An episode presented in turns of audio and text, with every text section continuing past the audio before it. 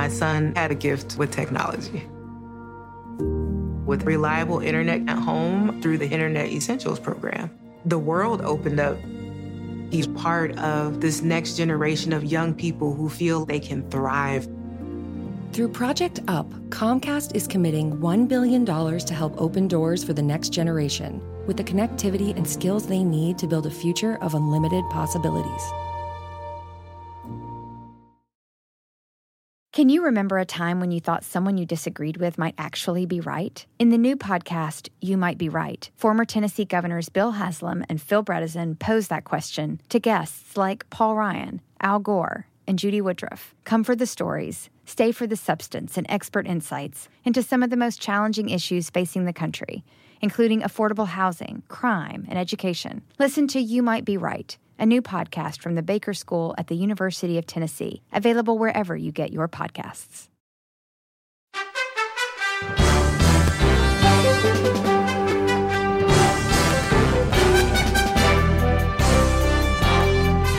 ¿Cómo estás? Soy Fernando Espuelas desde Washington. Muy buenas tardes, gracias por acompañarme. Estamos hoy hablando sobre lo que fue el juicio político de Donald Trump, que termina, por supuesto, este sábado en un voto de 57 a favor de convicción a 43 a favor de salvarle el pellejo.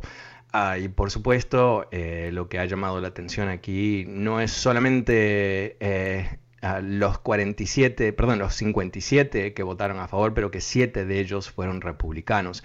Este ha sido el impeachment más bipartidario de la historia tanto en la Cámara de Representantes, donde 10 republicanos acompañaron a los demócratas, como aquí en el Senado, donde, como te vengo contando, 7 de los 50 republicanos votaron a favor de eh, declarar Trump culpable. Ahora, interesantemente, más allá del juicio político en sí mismo, eh, eh, las pruebas que se presentaron en ah, este juicio político son pruebas que inclusive se pueden utilizar en otros procedimientos legales. Ah, se entiende que Donald Trump ah, se enfrenta a una serie de desafíos legales, algunos de ellos hemos hablado en el pasado, como la investigación en Manhattan sobre lo que se presume que son acciones ah, de fraude en su negocio, ah, investigaciones en Georgia por la famosísima ah, llamada de Donald Trump al secretario de Estado pidiendo que encuentre votos. y aquí en Washington, D.C., aunque no se ha anunciado que lo están investigando, sí se entiende que el procurador federal para la ciudad de Washington tiene una óptica bastante amplia en términos de entender o adjudicar responsabilidad por ah, lo que fue el ataque del Capitolio. Pero también lo que se ha notado mucho en las últimas 48 horas es cómo 43 eh, republicanos que eh, se sentaron ahí con el resto de la nación, vieron las evidencias a través de varios días, en algunos casos inclusive criticaron a los abogados de Trump, que fueron realmente bastante payasos en, muchas ocasiones. Ah, igual votaron para salvarlo. Y hay que entender por qué, ¿no? Eh, no, no excusarlo, pero hay que entenderlo, entender por qué. Algunos de ellos porque están de acuerdo con lo que hizo Trump, ¿no? No son ah, demócratas, perdón, no en el sentido de partido demócrata, sino sistema democrático, ¿no? No son gente que piensan que Estados Unidos es una democracia. Ah, hay otros que son simplemente cínicos, que quieren ah, más y más poder, quieren mantener el poder, quieren ampliar su poder. Y ellos, eh, como Mitch McConnell, por ejemplo, eh, siempre, lamentablemente, pero siempre van a tomar decisiones en su propio beneficio, ah, más allá de lo que sea beneficioso o no para el país. Y después hay otros que eh, yo creo que eh, quieren ah, aprovechar ah, de Donald Trump como un, mecanismo de ah, aglutinar millones de votos de, personas en este país que acompañan a Trump sí o sí, que son los más radicales, que se han radicalizado efectivamente bajo Trump y están dispuestos, como un, uh, Ted Cruz, ¿no? Están dispuestos a explotar uh, esa relación muy enfermiza, fascista entre Trump y, su, y su gente y tratar de ser los herederos de, de esa tradición y posicionarse, en el caso de Ted Cruz sin duda, para otra ah, elección a la presidencia en el 2024. Ah, este, este, es un panorama eh, lamentable, pero creo que nos da eh, una radiografía del estado de los partidos en Estados Unidos hoy. El Partido Demócrata eh, es un partido hoy por hoy que comanda una enorme mayoría de respaldo en este país. te doy un ejemplo. más del 70% de los estadounidenses quieren que Biden avance con el plan de rescate económico. Más del 70, 70 más del 70%. Eh, eh, hay una cantidad de elementos del programa de Biden que gozan de así eh, apoyo masivo, más allá de partido, más allá de geografía. Entonces, tenemos aquí, por un lado, algo roto, ¿no? que es el Partido Republicano fragmentado, como estaba comentando antes en tres grupos, eh, los talibanes eh, radicales que realmente son antidemocráticos en una forma casi revolucionaria, lo que llamo yo los ah, republicanos monarquistas, ¿no? que sé que es una ironía, pero eh, gente que está dispuesto a degradar la democracia, no terminarla para mantenerse en el poder. Y después están lo que yo digo los GOP Classics, ¿no? Gente que son un pequeñísimo, pequeño parte del, partido que eh, de alguna manera eh, eh, están todavía viviendo los valores de Ronald Reagan y John McCain. Bueno, ese es el entorno que nos enfrentamos en este país. yo creo que el hecho de que Biden goce de tanto respaldo hoy por hoy es muy positivo. No digo por, por él, ah, aunque, ok, whatever, pero no, más que nada para el país, para, porque eso va a forzarle la mano a los republicanos. Quizás para poder apoyar lo que tiene que ser una intervención muy importante en no solamente la pandemia, obviamente, pero el resto de la economía. Bueno, ¿cómo lo ves tú? El número es 844-410-1020. Ah, también eh, quiero invitarte a que te suscribas a mi newsletter, se llama Power Daily. Ah, todos los días te mando mi análisis político de lo que me parece que es lo más relevante que está ocurriendo a nivel del poder de Washington, videos, fotos, citas, artículos para leer. ojalá te puedo mantener informado, por lo menos en este, en esta manera. Ah, lo puedes eh, conseguir a través de fernandoespuelas.com, mi website fernandoespuelas.com. Ahí también te vas a encontrar con el podcast de este programa. Así que si en algún momento no lo escuchas en la radio, lo puedes escuchar las 24 horas cuando tú quieras gratuitamente a través de mi website fernandoespuelas.com. Pero ahora vamos a ir a las líneas, vamos a pasar con Marisol. Hola Marisol, ¿cómo te va? Ok, vamos con a la señora Méndez. Hola, señora Méndez. Aló, señora Méndez. Ok, se nos están yendo. Vamos con José. Hola, José. Buenas tardes. ¿Cómo te va? Hola. Hola. Hola. Este, Adelante, José. Sí, este, eh, todavía siento el estómago, el estómago revuelto por lo que pasó el sábado, porque yo tengo 38 años en este país.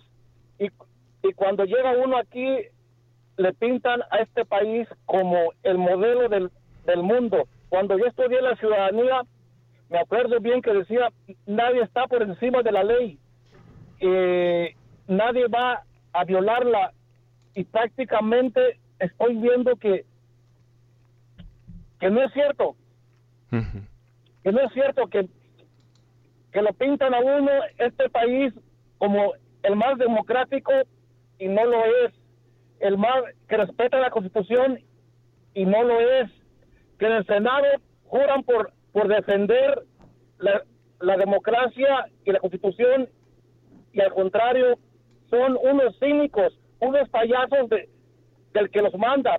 Eh, es lo que yo estoy viendo. ¿Sí me entiendes? Entiendo, eh, eh, pero, pero yo creo que, hay que verlo, entiendo tu frustración, yo creo que es muy decepcionante, eh, no, creo que estás exagerando para nada. Lo que sí yo creo que es importante también entender es que todo sistema político necesita momentos de ajuste no de revolución necesariamente, pero de ajuste, ah, en donde se desborda algún elemento del sistema y los otros poderes o los otros eh, polos de poder, si se puede decir de esa manera, tienen que reaccionar. Y esto ha ocurrido en este país como en cualquier otro otros países. Y yo creo que estamos viviendo un momento así, ¿no? No está claro cómo ese reajuste se va a manifestar a través del tiempo, pero yo creo que cuando vemos 43 republicanos que después de un alzamiento armado en contra del Congreso deciden, oh, it's okay, ¿no? No, tenemos ah, responsabilidad por un expresidente, un invento de ellos ¿no? que no tiene nada que ver con eh, realmente un consenso bastante profundo de expertos constitucionales de, todo tipo, inclusive el fundador del Federalist Society. El Federalist Society es el grupo de abogados conservadores más importantes de Estados Unidos, es el grupo que nombra jueces para presidentes republicanos. El fundador de ese grupo es uno de, creo que fueron 130 y pico de expertos constitucionales que la semana pasada escribieron una carta diciendo que el, Senado tiene responsabilidad directa por un expresidente y explicaron por qué, porque la constitución demanda que alguien que, no, que ha violado la, constitución no puede presentarse una vez más y, eso es un voto del Senado, o sea que eso ocurre si están en la Casa Blanca o no, es el poder del Senado. Pero ellos decidieron eh, usar esa como una especie de cobertura para esconderse de lo que sería tener que votar que Donald Trump violó la Constitución. Entonces, eh, yo creo que eso eh, es lo que ahora tenemos que ver si el sistema democrático tiene suficiente agilidad como para responder. Y sabemos que muchos de esos senadores están protegidos. Porque si tú eres senador republicano, no importa tu nombre, de, North Dakota, tú vas a ser senador republicano de North Dakota y si no eres tú, es el próximo que pongan ahí, no importa quién es, porque ningún demócrata va a ganar. Entonces, esa gente está aislada de responsabilidad por sus acciones. Pero eh, no todos los senadores están ahí. En el 2022 hay varios escaños del Senado que, van a estar altamente disputados, en donde este voto puede ser esencial. Ah, y vamos a ver, vamos a ver cómo reacciona eh, la ciudadanía ah, para entender eh, qué es lo que podemos lograr para resolver lo que ha sido este ataque. Muchísimas gracias, José. Pasemos con Noema. Hola, Noema, buenas tardes. ¿Cómo te va? Bien. ¿Y tú qué tal? Bien, muy bien, muchas gracias. Mira, pues, ¿qué te puedo decir que no te vayan a decir o que no te han dicho ya?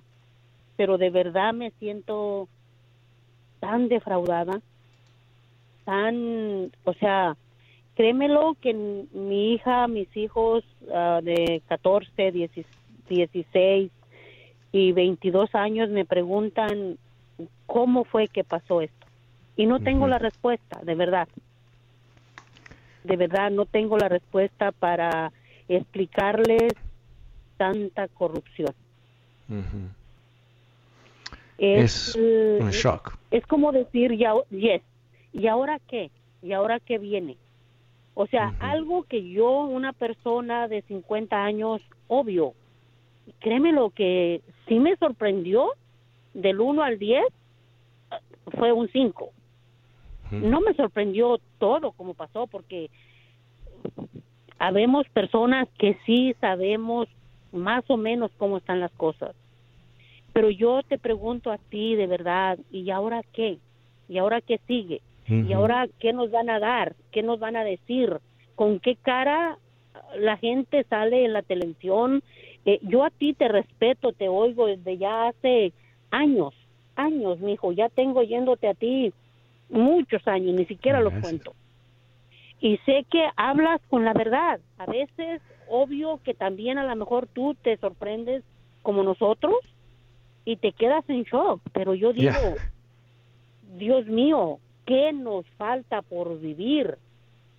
Eh, eh, eh, como tú dijiste ahorita, este es uno también, o sea, como ya, también este país es corrupto, pero para mí ese es como consuelo de muchos, consuelo de la palabra, ya la sabes, como decimos los, los mexicanos, yo no.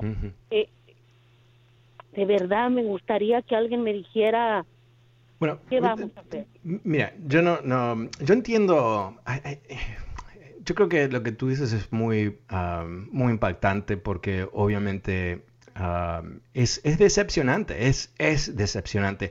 Yo vi todo el juicio, eh, diría 99% del juicio me senté a verlo y, obviamente ya pensé que él era culpable, pero em, verlo así presentado de una forma racional, lógica, con, pero, pero tanta evidencia, ¿no? Porque esto no era algo que había que interpretarlo o que era una conversación que no sabemos qué es lo que pasó. O sea, no, no había nada nebuloso porque estaba enfrente de nuestros ojos y teníamos las palabras y las acciones para juzgarlas por lo que son.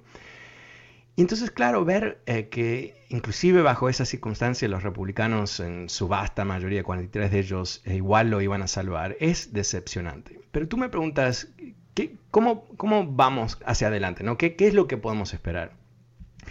Yo creo que, que eh, sentirse decepcionado es natural y yo creo que hay que asumirlo y decir, sí, fue una tremenda decepción. Pero después, ¿qué? ¿No? primero, eh, hay que reconocer, esto se lo estaba diciendo a una amiga que estaba muy deprimida ayer y, yo digo, mira, tomemos las cosas eh, así con un poquito más sobrios, ¿no? Primero, eh, tenemos una nueva administración, un nuevo presidente que no está totalmente loco que no está eh, viviendo una vida alternativa de fantasías y, robando y mintiendo y, acribillándonos con Twitter y todo el resto. Tenemos a alguien completamente normal.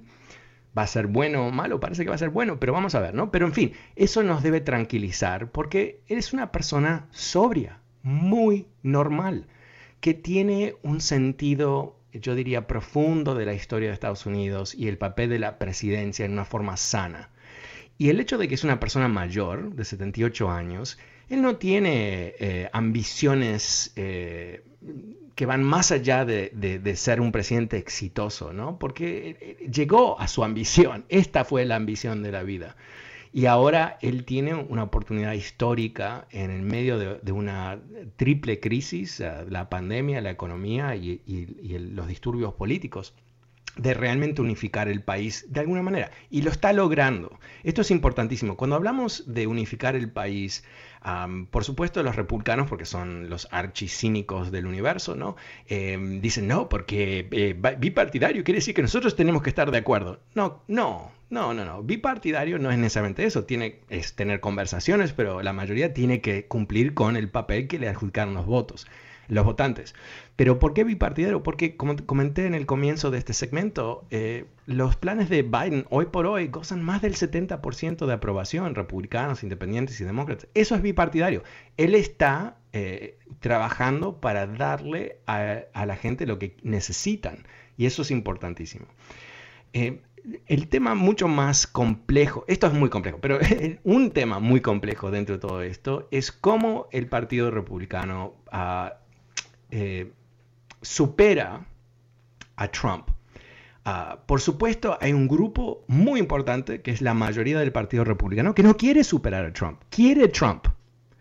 ¿Por qué? Porque eh, o son republicanos nuevos, o se unieron al partido, o se quedaron en el partido por Trump. Más que el Partido Republicano, esa gente ve al Partido Republicano como mecanismo de ejercer poder a través de Trump. Lo más interesante es qué va a hacer Mitch McConnell.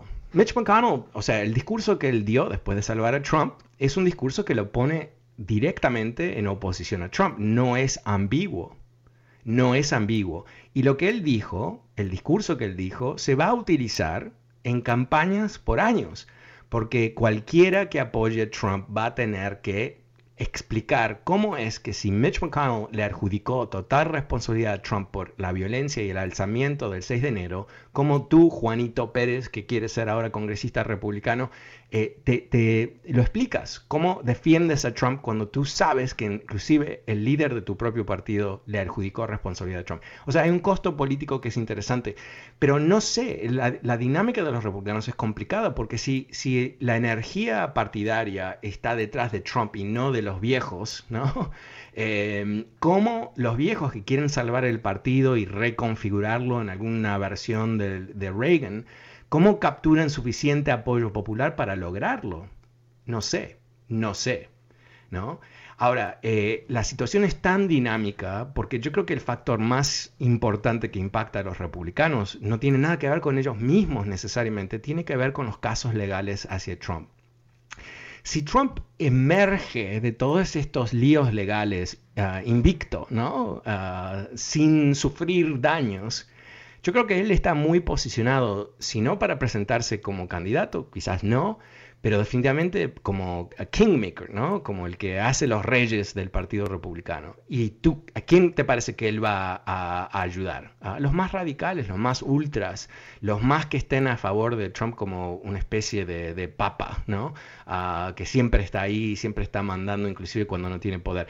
Clásico, clásico de sistemas autoritarios donde el, el líder populista se retira así en forma simbólica, pero en realidad es el que sigue manejando las cosas detrás del escenario. Yo creo que eso es ah, algo que es una amenaza real para la estabilidad política.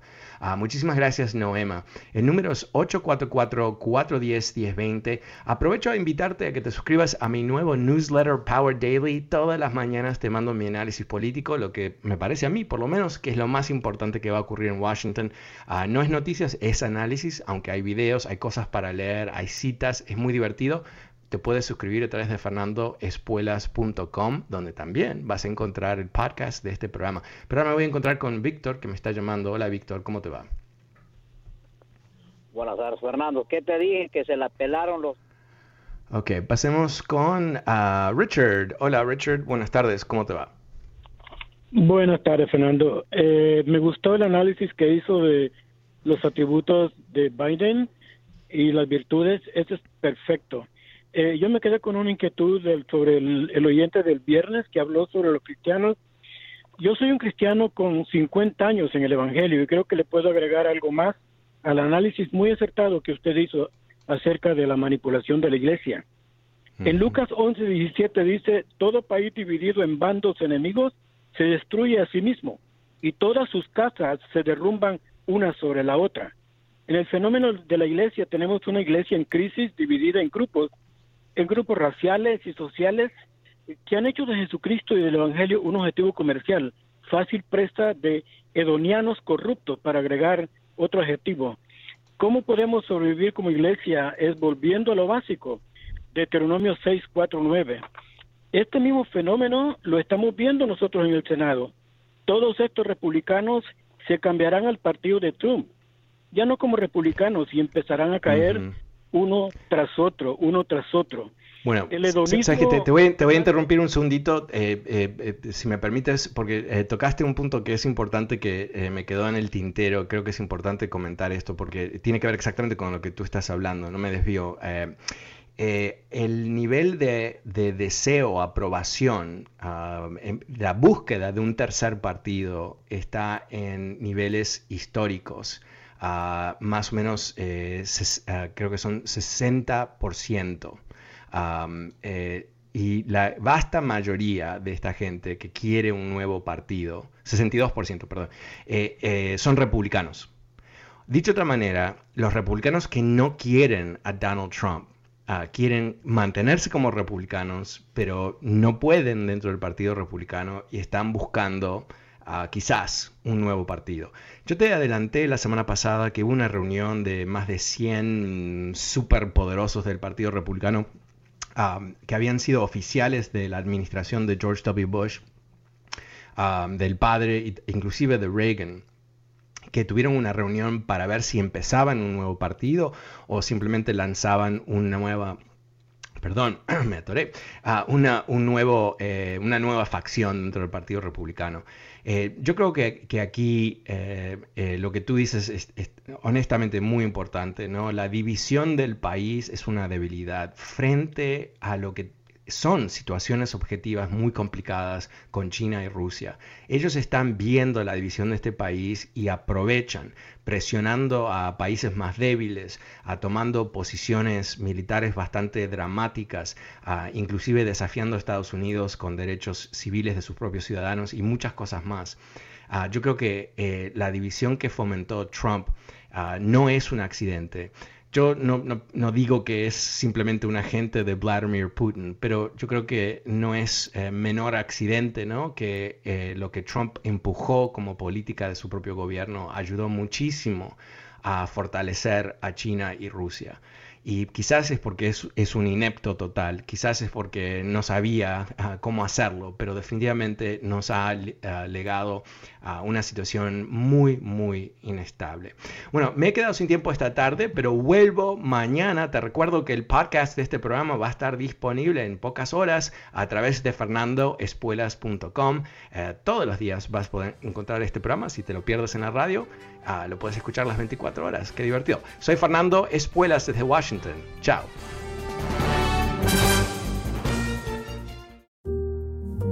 My son had a gift with technology.